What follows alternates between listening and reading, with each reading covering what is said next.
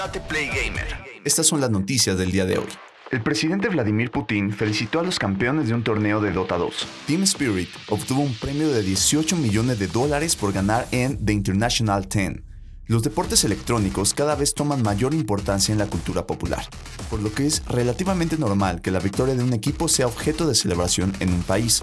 Sin embargo, pocos esperaban que el presidente de Rusia externara sus felicitaciones a una agrupación por ganar un torneo de Dota 2. El pasado 17 de octubre se celebró una nueva edición de The International 10, el torneo más importante de Dota 2 en todo el mundo.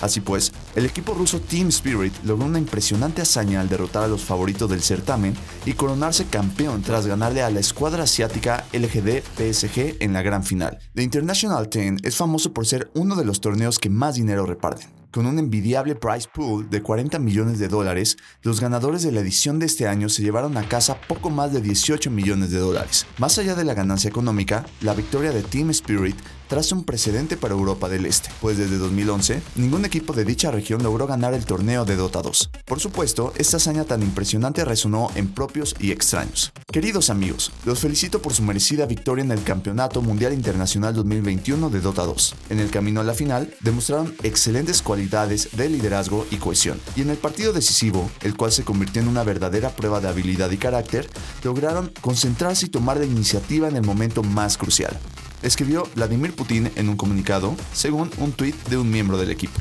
Resident Evil, nuevo video muestra lo fiel que será la próxima película de los juegos. La próxima película live action de Resident Evil, Welcome to Raccoon City, en los últimos días ha dado mucho de qué hablar luego de que revelara sus primeros trailers. Los encargados del proyecto habían dejado claro que no buscan que la cinta sea un cosplay de los juegos.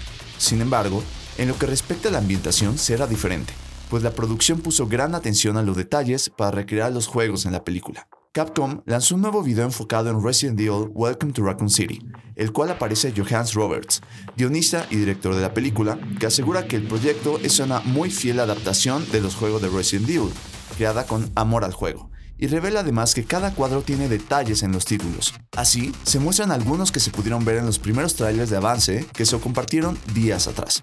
Por si no los identificaste, el director presenta algunos como el portón del orfanato de Raccoon City y la secuencia inicial de Resident Evil 2 Remake, en la que se deja ver al conductor de un tráiler comer una hamburguesa, y hasta el diseño del tráiler mismo. De igual forma, escenarios icónicos de los juegos fueron recreados con gran atención como el departamento de policía de Raccoon City, RPD, y los interiores de la mansión Spencer. Resident Evil Welcome to Raccoon City debutará en cines el próximo 25 de noviembre. Xbox Game Pass tiene un montón de usuarios, pero no tantos como Microsoft esperaba. Xbox Game Pass es uno de los servicios más interesantes para toda la industria del gaming y está cambiando la forma en la que muchos consumen videojuegos. Por esto, no es noticia enterarse de que cada vez tienen más suscriptores.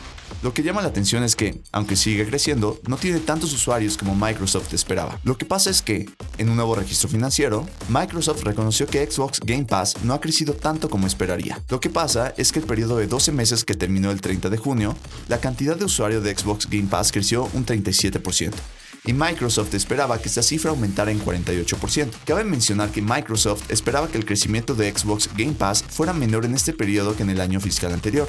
Lo que pasa es que en ese entonces esperaban que Xbox Game Pass creciera 71% y sus pronósticos fueron superados con un aumento de usuarios del 86%. Hay varias razones por las que esto pudo haber sucedido.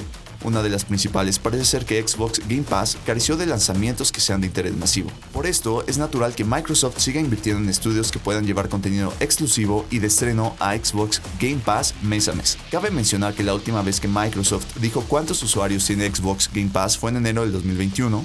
En ese entonces se anunció que había 18 millones de usuarios inscritos en el servicio. Bienvenidos al Espacio Gamer número 1, un podcast donde podrás enterarte de todas las novedades semanales, torneos, hacks, análisis y más del mundo gamer.